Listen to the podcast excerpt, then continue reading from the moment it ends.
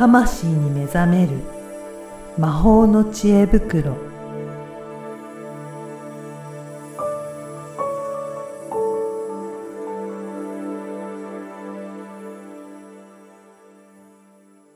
こんにちは、小ラボの岡田です。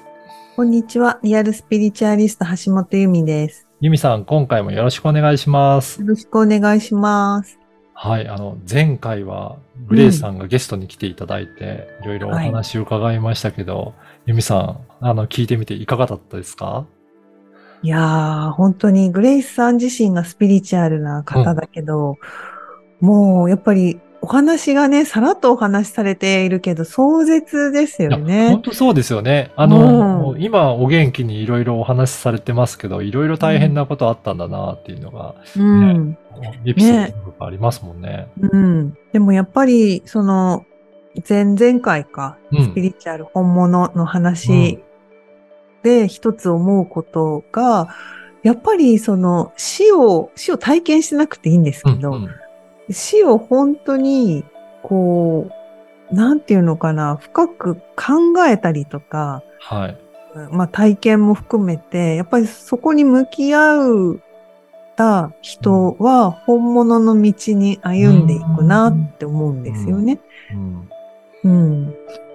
やっぱり、なんだろう。昔から死は私の中で隣にあるものだったんですよ。うんうんなので、な死について考えない時はあんまりないぐらい。それぐらい、あれなんですね、考えてらっしゃるんですね。そうそう、生死について、本当にこう、背中合わせというか、へえ。うん、あの、全然、き、あの、危機があったわけではないですけど、うんまあ、でもちょっと、その病気で、うん死ぬほどの病気じゃないけど、自分が死ぬかもって思ったこととか、あの、ちっちゃい時だからね。はい。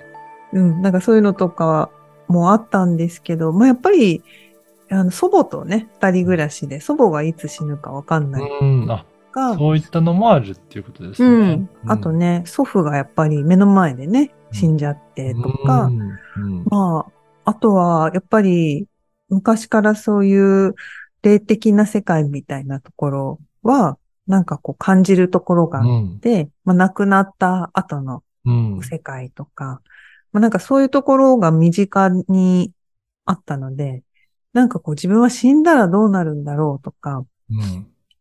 まあ、あと、そうだそうだ、一回小学校の時に本気で自殺をしようと思った時があって、いじめを苦に自殺ってやつですね。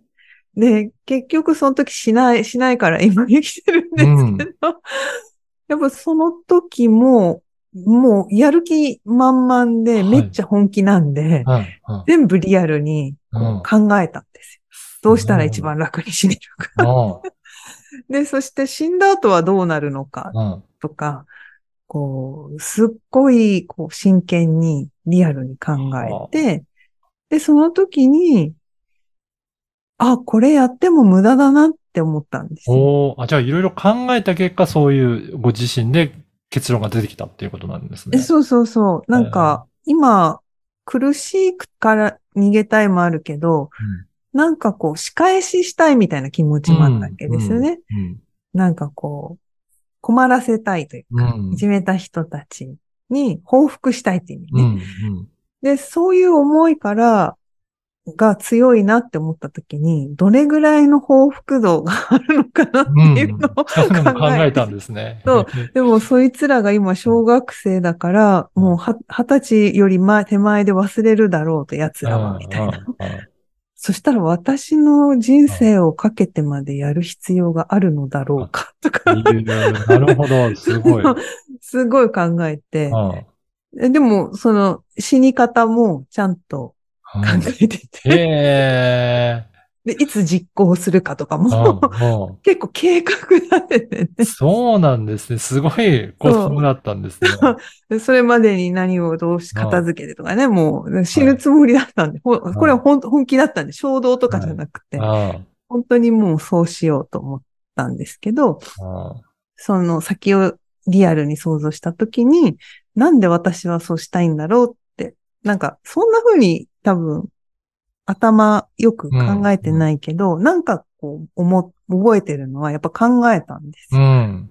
死んだ方が損かもしれない。うん。そういうふうにね、思っていったってことですね。そう。で、先のことはね、わからないし、うん。まあ別にやりたいこともあるわけじゃないんだけど、なんか、うーん、なんかな、なんかこう希望のことはその先にはなさそうだうん。から、うん。うん。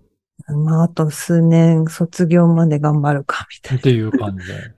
そうそうそう。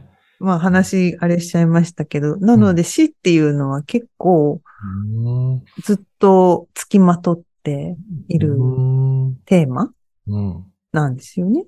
うんうんねグレイさんのお話もね、そういったところも関わるようなところから、なんか感謝の気持ちとか、なんかそういったお話にもつながってましたけどね。うん。うん。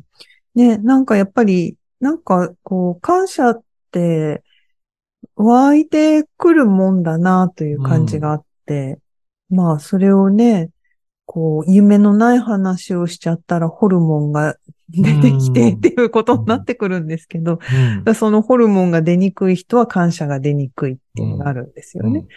でもお悩み相談でたまにあるんですよ。はい。みんなはすごくか小さなことに感謝するのに、私は感謝ができないんですっていう、はいご相談とかも実際あったりして、まあ本人からしたらね、相当それはなんか自分だけみたいなうん。苦しいことなので、まあセッションしていくわけなんですけど、私も昔はそんなに感謝なんて湧いてこなくて、うん。うん。なんで私だけっていうのあが。やっぱりあったわけですよね。うんで、やっぱりその変わってきたのは、まあやっぱ揉まれていん。くと、うんそのグレイスさんだったら病気うん。だったと思うし、病気以外にもあると思うんですけど、あの、私も、その、例えば人間関係がうまくいかなかったとか、うん。で、そこで、うーん、なんかやっぱ人間関係うまくいかないと生きるのがめちゃくちゃ辛いじゃないですか。そうですね。職職場とか。うん。うん。やっぱそういうところで、あのーなんだろう、こう、ぎゅーってこう、な、なんていうの、こう、縮、縮こまる感じのぎゅーですね。押し込むでもいいけど、はいぎゅーっていう、この圧、うん。圧が目いっぱいかかった時に、うん。反動で逆に広がる方が、ああ。なんか、それが破壊的に出るんじゃなくって、うん私の場合は、うーん、それが、なんていうのかな、自分を解放するっていう方向に、ですよね。エネルギーの発揮の仕方が、そう。そうそうそうそうそことになったってことですね。うん。昔、よく不良にならなかったねってうんうんうん、すごい周りから言われたことがあるんですけど、その不良っていうのは多分爆発系の広がりなんだと思います。ね。よ抑圧から反発とか。うん。わかあのちょっとね、いろいろな事情があるから、一概には言えないですけど、その攻撃性みたいなうのが、んうん。こう、出る人もいるんだけど、まあ、そっちよりは、うんなんかもう自分を開いて、緩めて開いていきたいっていう方に、こう、意識が向いて、うん。で、まあこういうね、あの、心理学とか勉強したりとか、まあもともと勉強したきっかけは部下が、あの、どんどんうつ病とかになって、うん。えっ、と、なんとかしたいなっていはい。うところから、あのー学び始めたわけなんですけど、まあ、結果自分をその解放したり緩めたりっていうことにつながってきて、で、今は、まあやっぱりさ、あの、グレイスさんもおっしゃってたけど、私もついてないなってことがうん数ヶ月続いてたんですよ。はい。うん。あんまりないことが結構続いてて。で、それが重なったから、あの人に話したら、なんかついてないねみたいな、不、うんな不運っていうか運が悪いねって言われて。うんはいうん、私その時に運が悪いって思ってなかったんで、おー、はい。逆に私運いいなって思ってたから、あ そうなんですね。そうそうこんなに、こんなにいろいろガチャガチャあんのに、最終なんとかなってすごいなと思って。ああ、いや、本当捉え方ですね、そうなると。そうそうそううんそう。で、ガチャガチャしてる時も、うん焦るし、ああ、どうしようって人間だから反応は出るんですけど、はい。まあでも結果うまくいくでしょ。っていうねなんかその、信頼感が、安心感、信頼感っていうのを、やっぱりこれまで培ってきてる部分があるから、ある日突然生まれたわけじゃなくて、やっぱりそれが育ってきているから、うん。あの、なんかね、その不、不運って感じなくなるんですよね。そうなんで。すね。それって、どうなんでしょうね？いろいろ知識として勉強したりなのか、なんか自分で思考したり、ね、先ほどもいろいろ考えたっていうのもおっしゃってましたけど、そういったところから生まれてくるのか、なんかどういうふうにしたらそういう考え方になっていくのかなっていうところも、なんか皆さんも気になるのかなと思うんですけど、ユミさん自身はどういうふうにして、えー、なっていったんでしょうかね？うん。あの、これは私自身もそうだし、ひうん秘訣の話になってくるんですけど、あの、皆さんに共通する秘訣なんですけど、はい。あの、やっぱね、感覚を使う、つまりフィーリングを使っへて捉えていくって言えばいいか。はい。捉える、使う。うんまあ、いろんなちょっと、えあの、日本語がありますけど、やっぱりその、想像するも頭でこうだろうなのイメージじゃないんですよね。じゃないんですね。はい。はいうんもう、そのし、例えば私が死んだ後どうかっていうのは、うん自分が幽霊としてう、んその場面をリアルに見てることを想像するんですよ。なるほど。でも、声も聞こえるわけ。泣いてる親たちの様子、う声ん、そして、なんかこう、そその、当事者の人たちとか、はい。同級生の様子とか、一人一人、あ。リアルに私は幽霊のように一人一人こうチェックするわけ。チェックしておー、そっか。嫌な性格みたいだけど、あの、うんそれぐらい、こう、もうリアルに今こその場面っていうのうんを、本当にこう五感をフル稼働して、その世界に入り、うん。入っていくと、ああ、こういう世界なんだ、みたういな。ーん。あれ、これ、これ、この、それしてその先、なんか私が損かも、死に損かも、みたいな。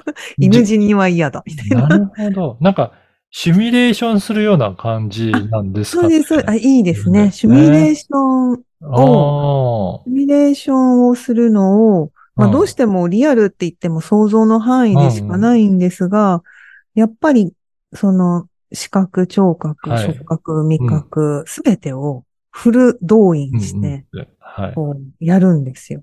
はあ。なるほど。そういうふうにしていくと、あ、うん。こんなことなのかなっていうところも自分の感覚の中にも落とし込んでいけるようになっていくんですかね。そうですね。なのうん、で、あの、脳内会話はあるんですけど、例えば、うん、と、旗から見たら、運がないねっていう出来事。うん出来事は出来事。はいうん変えられないんだけど、その、私自身はそこで、あの、例えば、ああ、嫌だなって気持ちが湧いてきたと。はい。心の、なんかハーハートで何でもいい。体からまあ湧いてきて、で嫌な感じが、ああ、この辺にあんのうか、ん。この嫌な感じは何が嫌なんだ、うんうん。で、本当はどうだったらよかったんだっああ。ていう、ここが大事なんですね。なるほど。ここ、あの、これは何が原因なんだろうって多くの人は思うんですよ。うん。私が何か前世でやったのだろうか。本当はこの土地に行っちゃいけなかったんだろうかとかいう因果関係を考えて答えが出ないもんだから、はい。なんかこう、もやもやすると思うんですね。うん。であるいはその答えを聞きに、占いスピリチュアルに行くと思うんですけど、うん。うんそれよりは本当はどうだったらよかったんだろうかって考えていくと、あ、本当はこういうのが良かったな。うんで、。それが頭の条件じゃなくって、うん。感覚値的にうんスムーズであるとこんな風に気持ちよい。うん。ということは、今スムーズじゃないけど、こんな風に気持ちよく自分がなれる何かをしたらいいんだなって置き換えられるんです。うん。うん。で、そうすると、それを、それを今度は探してやる、自分にそれを与えるっていう方向に目が向くので、うん。ほころびにはもう目が向かなくなるんですよね。目は片方しか見れないから。はい。はい。うん後ろと前は見れないので、うんうん構造上。そして、それは人の脳、脳の構造的にもそうなので、はい。うん。あの、二つ同時に悩めないのと一緒で。うんうん。えっと、一個悩みにフォーカスしたらそっちに行っちゃうんだけど、そっちに行っちゃうのがダメなんじゃなくて、うんそれが嫌だなっていうのをしっかりうん。認識して、そうだ、はい嫌だ。私はこれが嫌だ。変えてほしい。今すぐ変えてほしい。うんクレーマーみたいなのが出てくるわけ。うん。でも今すぐが無理。はい。じゃあこのモヤモヤはどうしよう。じゃあ本当はどうだったらよかったんだろう。これがスムーズにいって、いったらよかったんだな。うんうんで、今スムーズにいってないけど、スムーズにいったらどんな風になるんだろうって想像するんですうん。よ。あでそっちに浸っていくと、ああ、そうか。それはもうちょっと先に得られるわけね、みたいにな。だから意識の向き方をそういうふうに変えていくと、うん。変わってくるわけですね。そうですね。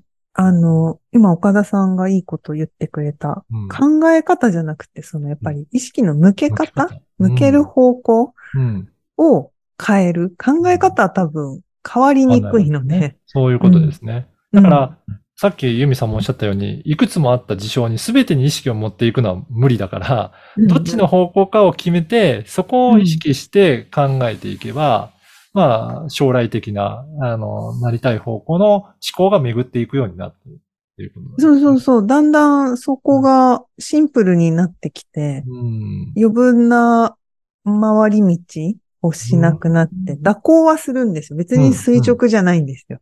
うんあの、自然の道と一緒で、うん道路じゃないからうん、蛇行した方がいい時もある。はい。けど、変な遠回りとか、変な寄り道とか、なんか、そういうのはだんだんなくなってくるんですよ。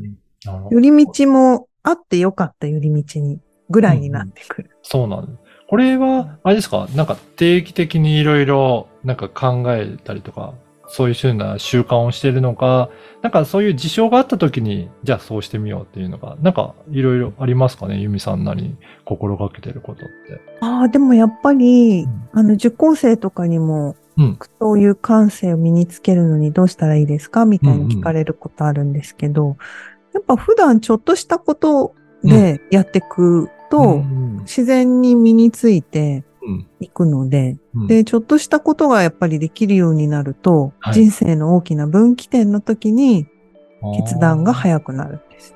じゃあ普段から本当にそういったか考え方の意識の向け方っていうのは、ちょっとずうんつちょっとずつやっていくと、だんだん慣れて、えーそうそうそうできるようになってくるってことなんですね。そうそう。だから、あの、それがよくわかんない人は、嘘でもいいからありがとうって言うっていうところから始めてみるうん。うんうん。そうするとそっち側の方に意識が向向いていくわけなんですね。うんえそうそうそうそう。うんだってうん、こう、ありがとうって言いながら、てめえこの野郎って言えないじゃん。そうですよね。なんかそんな器用なことなかなかできないですもんね。そう。あのね、一人だけこう、笑顔で怒れる俳優さん見たけど、普通できないんですよ。できないですもんね。うんうんまあ、なので、ちょっとね、今日の話が、ああ、そうか、そういうことかってピンときた人もいれば、なんかわ、わかるけど、いまいちしっくりきませんって人もいると思うので、いまいちしっくりきませんの人は、すっごいシンプルで、うんずっとありがとうって言って 過ごしてみる。いうことですね。はい。あーすごくね、今日のお話参考になった、ね、かなと思いますので、ぜひ、あのーね、聞いていただいた方も実践してやってみてみるといいんじゃないかなと思いますので、はい、おはい願いします。はい。ゆみさん、今回もありがとうございましたあ。りがとうございました。